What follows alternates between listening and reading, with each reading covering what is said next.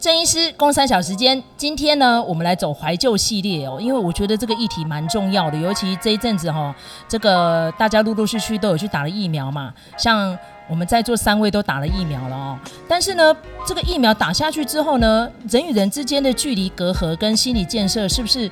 要做一些调整呢，例如说，你不是打了疫苗之后就一劳永逸，哎，口罩就拿下来，不行哦，你还是要继续戴着口罩哦，哈。那甚至于呢，人与人之间的一些不信任啊，跟芥蒂啊，是不是还是一样方兴未艾哦？例如说，像有些人还没去打疫苗，可能他要等什么品牌，好，或者是说，我们借由这个疫苗例子哦，有些人打完之后就觉得啊，自己百毒不侵了哈，然后就开始就不遵守这个防疫规定，都到处乱跑。那为什么我们会选这个题目哦？就是里面这个主角哈。Jack Nicholson 哦，在这个电影里面的呈现，一九九八年的《爱在心里口难开》哈，我们今天主题是这部片。为什么我会觉得它很重要？虽然距今已经二十多年的电影了，它在里面呈现的那个纽约都会的那个形形色色跟那个人与人之间的互动百态哦，我真的是心有戚戚焉。尤其是哈，大家生活周遭有没有像麦嫂一样，就是经常面临这种嘴很贱的老人？有没有？可能是因为我跨足政治跟法律。这种嘴贱的人真的超多，然后就是那种哈，就是口是心非的人也超级多。就是他可能心地没那么坏，可是他嘴巴爱讲，然后就逞逞威风就很爽这样子，然后讲完马上就后悔。那当然在剧中的 Jack Nicholson 他有反映出来，他其实有在看精神科医师，可是他就不吃药啊。然后甚至于呢，他喜欢这个女服务生，然后他又不。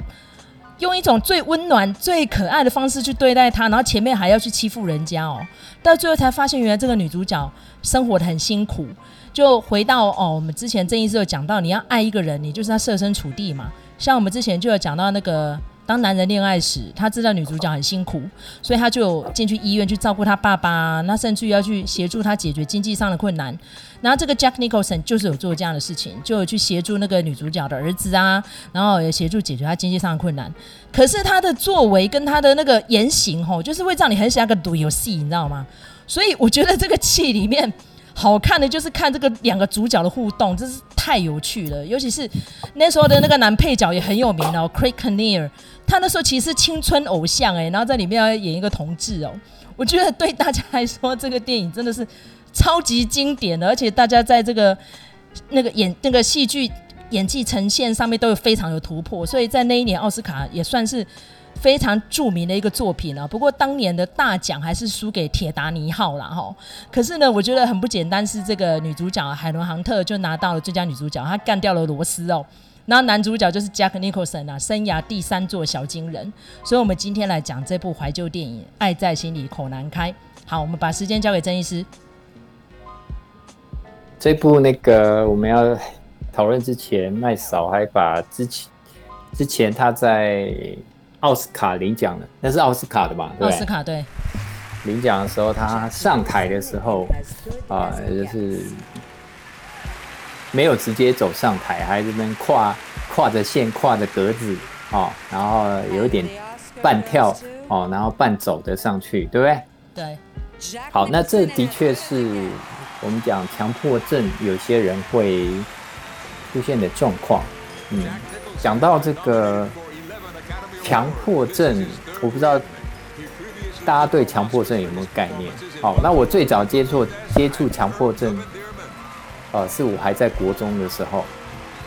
因为我们那时候有一个地理老师，他就是强迫症。好，那他走路，他只要碰到地上有线，他一定要就是稍微停下来，好，然后绝对不踩到线，然后再一鼓作气踩过去。所以他只要有碰到线，他就停下来。然后再踩过去，啊，连要进个教室，他也要就是，他一定要从什么角度，哦，进来先走到哪里，好，然后走到哪哪里以后先停一下，哦，然后可能停个一两秒、两三秒，好啊，想一下，啊，再往讲台那边过去。但是讲台不是直接走到中间哦，他会先走到讲台的另外一边，好，然后看一看，好，然后再这个。讲一下，然后再走回到讲台中间。那讲台中间，他要拿笔，不是拿粉笔，他的手要先拍一拍，先拍一下大自己的大腿，然后再把那个粉笔拿起来。好，那他上课的啊、这些动作，不管那那一堂上的是哪一节课，好，他的那个 procedure 都是一样的。好，那他的状如果状况好的话可以上课，但是状况不好的话，哦，他就会连练课文，他都会一直重复，哦，就没有办法顺着念下去。所以他甚至在教我们的过程里面，有一段时间还被就是家人送去住院。嗯，这是我从国中就开始就是接触的第一个呃强迫症，有强迫症的。啊、呃，困扰的人，好，那那时候我们其实现在想一想，就是自啊、呃、自己小时候也有点那个，就是调皮不懂事啊，我还会跟其他的那个同学哦模仿他的动作啊，模仿他的讲话，然后看谁比较像，然后其他同学看了就一直哈哈大笑，但是现在想起来，这真的是无智无明啊，就是要跟自己就是。小时候这种啊、不成熟的行为要忏悔一下，嗯，好，但是典型的强迫症其实有两个东西，好、哦，这个等一下会跟我们要讨论到的强迫性人格又不太一样。典型的强迫症包括两个东西，好、哦，那一个是强迫的思考，另外一个是强迫的行为。强迫思考，你就是你明明可以不用这样想，但是你会一直这样想。啊，那强迫行为就是你明明可以不用这样做，但是你就一定要这样做，做了你觉得稍微舒服一点，可是你稍微觉得舒服一点，你又开始想为什么我要是这样子做，可是你又停不下来。啊，比如说怕脏的人，他要一直去洗手，哦，然后他担心那个被细菌感染啊，或是这段时间被病毒感染啊，好，那有人洗到这个手一天要洗非常多次，洗到手都破掉了还在洗。好，那有人要一直检查什么东西有没有关好锁好。哦，然后什么链子有没有上好。啊？那有些人就是东西要排很整齐，好，那有些人洗澡要洗很久，好，大家如果家人有一个这样的一个患者，你就知道要跟他们相处其实压力也是很大，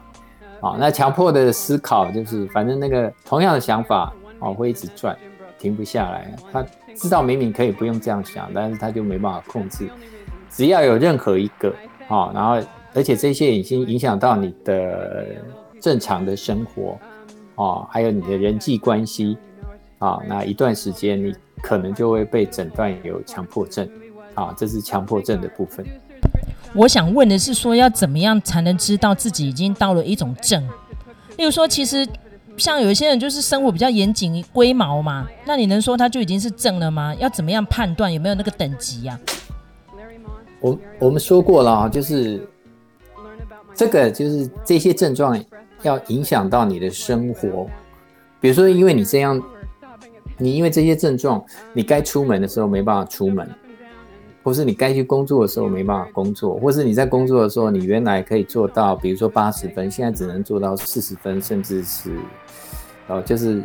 连及格都做不到，那这时候就是你已经算是一个症了。就是说，它有没有明显的影响到你的功能，或是你的学习？哦，你原来的功能因为这样的症状而大大的打折。哦，但是如果没有，我们说那，你可能就只是那种强迫性人格，哦，或者是说有强迫性人格的倾向，还不到所谓的障碍。哦，那强迫性人格跟那个强迫症不太一样。哦。强迫性人格就是他主要就是会念念不忘，而且注意微小的细节哦，一定要遵守规定跟啊、呃、一些规则哦。他觉得什么规，你就反正觉得这个人怎么那么龟毛，一这这种事情一定要这样子，不这样他就是过不去。哦，然后要制作一些明细表啊，然后时间表哦，一定要定得很清楚。对信念的顽固执着啊，这个显现好，那甚至这个部分已经会一。阻碍到他工作完成，呃，这种完美主义就是过过分的完美主义，好，那这个情形当然严重的话，也可能影响到他的工作跟社交，好，但是这个强迫性人格，整个来讲跟强迫症还是不太一样，就是这个比较会显现在一些小，就是生活上的小细节，它比较不会像强迫症的那种。怕脏啊，或者什么东西要排很整齐，而且就是他的那个焦虑感哦，已经非常明显哦。那通常强迫人格比较比较困扰是周边的人哦。那强迫症本身就是有强迫症的，就是如果你有这个困扰的话，你本人一定也会觉得很困扰。哦，但是有强迫性人格障碍的人，通常是旁边的人比较困扰，因为要跟他们相处，哦，然后又又要去迁就他们这些，哦，就是过度专注细节或是完美啊，甚至我们说会一直囤积东西，我们之前有讲到那个嘛，哈，对，这个有时候也跟这个强迫啊型人格哦是有关系的，它就是三个嘛，一个是完美主义，一个是囤积。啊，然后另外一个就是专注，好，那在囤积有时候，呃，不见得是要囤积很多东西，有些人就是他东西一定要怎么摆啊，当然这跟完美主义啊也会相关。好，那因为其实哈，我们讲这个剧呢，基本上就是那一阵子我一直在观察，哦有些人哦越老活得越孤僻哦，越难搞哦，可能就是他这个强迫性人格，然后已经造成了他自己的生活或是周遭的人困扰，然后他没有病逝感呐。所以我觉得他最后爱上这个女主角，这个女主角等于拯救了他呢，因为他就会不停提醒说：“我需要被赞赏，说一点好话，你要称赞我。”然后只要他讲得太过分的话，就翻脸就走人嘞。他完全不想吞下去，哎，就像是里面那个女主角的反应一样。我很多时候，我记得我当年在戏院里面看的时候，应该是大学二年级吧，我真的捧腹大笑，真的实在太可爱了那个互动哦。好，那我们直接进入到剧中里面几个重要的角色好了。像 Jack Nicholson，他如果不是爱上这女主角，他大概不会觉得自己的生活有什么不好。反正他就每天在家里面凭空幻想罗曼史小说，他就可以赚很多钱，然后何必去跟他互动？那讨人厌到那种程度，把人家邻居的小狗丢在垃圾通道去，然后那只小狗很有名哎、欸，它是当年非常有名的狗明星哦，结果没想到那只狗到最后爱上那个 Jack Nicholson，为什么？因为他知道他其实是真诚的好人，只是他不知道怎么表达，他就是生病了嘛，对不对？然后最后这个、嗯、这个狗狗主人也是遇到了这个灾难，他愿意收留他，然后中间有一些过程呢，是让人家会心一笑。我觉得这个电影对我来说真的还蛮重要的部片，因为时不时就让我想起来，其实要多一点温暖哦，异地而处，然后要同理心呐、啊。你看最后那个女主角就是愿意接受，其实男主角是生病了嘛，对不对？他有时候也不是故意的啊，不是吗？对啊，就像柯 P 的老婆嘛。嗯 好，那卢卡有没有什么问题想要跟曾医师请教的？呃，其实我在看这部片子的时候，我比较关注的其实是那个同性恋的角色。对，我觉得那个，因为那个演员他本来就是只是一个。正要走红的啦，就是他的他那个时候的级数没有很高这样子，那但是那个演那个角色就是把他整个人的演技都衬托出来了哈，那以至于就是说他他其实后续他还有在持续演戏，那他也都其实我觉得他演的角色都有点类似啊，就是有魅力的人，然后呢可能男女关系不是很好这样子，但是我我我会觉得就是说那个。那个那个角色真的是很画龙点睛，而且我觉得是那个角色让这两个男女主角起了化学作用，所以我觉得那个角色我我我是比较喜欢那个角色。至于对于男女主角，我是比较没有什么爱的啦。好，那。再，我要问一个关键的问题哈，就当做节目的尾声，就是如果你爱上一个有这种强迫性人格的人的时候，你要有什么样的心理自知？像本身来说，我妈妈就是有一点这样的人格，所以说我爸爱上我妈的时候，其实我慢慢成长之后，我有问过他，我说你会不会后悔啊？他说当然一开始是意乱情迷啊，到最后后悔也来不及，因为你跟你弟弟就出生了，所以变成要互相包容。所以如果今天好。变成像之前我们不是讲为他疯狂吗？你爱上一个这样的人，你要有什么样的心理准备？还有什么心理准备？你就是唯一的，就是要了解他，他什么时候会失控，他失控的时候是什么样子，那就是你跟他生活会遭遇到的一个必然啊的，就是你要面对的。不是你要去把它，不管你喜欢不喜欢，你就是要处理啊，就是要面对的部分。你你就是要先有清楚的认知，不然你会气死啊！你会说啊，这是正常人，好好的啊，怎么会这样子啊？然后就是会觉得他是不是要故意要整我啊？他是故意要给我那个生气，或者故意要让我伤心难过啊。当你不了解的时候，你就会有很多的这种，你就会给自己编很多的故事啊。可是当你清楚了，你就知道哦，他本来就这样子啊。那他好的时候是什么样子，不好的时候时候是什么样子？哦，那他不好的时候你可以做什么，或是你做什么相对来讲是比较不会让他继续不好啊，甚至可以拉他一把啊。所以当他不好的时候，你要提醒自己，啊，你的 SOP 是什么啊？如果你爱一个人啊，你你这时候你的脑袋就会，我觉得就会更清楚。因为你这时候知道要怎么样去帮他，或是啊、怎么样去减少啊扩大彼此之间的这种啊关系破裂的可能性啊，这时候你该怎么应对，你都会比较清楚啊。所以你爱上或是你的亲人是一个有这种精神方面困扰的人，你要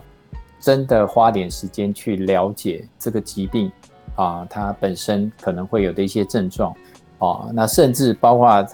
如果他需要治疗，是什么样的治疗对他来讲可能是比较好的？那他在接受治疗的时候，可能会产生的一些后遗症或是副作用，如果他也产生了，那你要知道怎么样可以协助他帮忙去处理跟面对哦，不然你就会一直绕着他的生活，然后很多的问号啊，那最后让自己也跟着淹没啊，这样其实是十分的凄惨，嗯。所以，当你的家人或是你爱上的人是有精神方面的困扰，你一定要想办法去把这他的这个疾病所有的这些专业的背景资料找出来，哦，然后还有应对的技巧，哦，你也要知道，就是完全的理解啊，这时候你才有办法好好的跟他相处跟互动，哦，不然，哎，生活就很难过下去了啊。好，我觉得就是未知会带来恐惧、恐慌跟摩擦啦。所以如果你已知的话，就有心理准备嘛。那至少你有一个蓝图，可以知道怎么跟他互动，然后基本上就可以更增进你们双方之间的情感，才会避免哦你们双方之间的隔阂。隔阂跟裂缝越来越大哦，我觉得这一集非常的重要哦。那我希望接下来我们除了影剧之外，可以进入到一些实境秀。我觉得这一阵子蛮多实境秀很好看呢，像麦嫂这一阵子，我来预告一下哦，我在看那个我的男友是妈宝，我觉得这个很重要。你知道现在因为少子化的关系，妈宝真的是有够多。然后我已经看到蛮多专家有在讨论。妈宝这个现象，然后还有你爱上妈宝该怎么办？还有妈宝怎么脱离自己妈宝的身份？我觉得这都是值得探讨的哈。所以接下来我们可能会挑这样子的素材，然后让郑医师来挑选。然后我觉得今天可以给听众朋友们带来一些好的知识跟正念的观点的朋友们呢，也希望你可以留言跟我们互动，然后订阅跟分享。今天非常谢谢郑医师，也感谢卢卡，我们下次再见，拜拜，拜拜。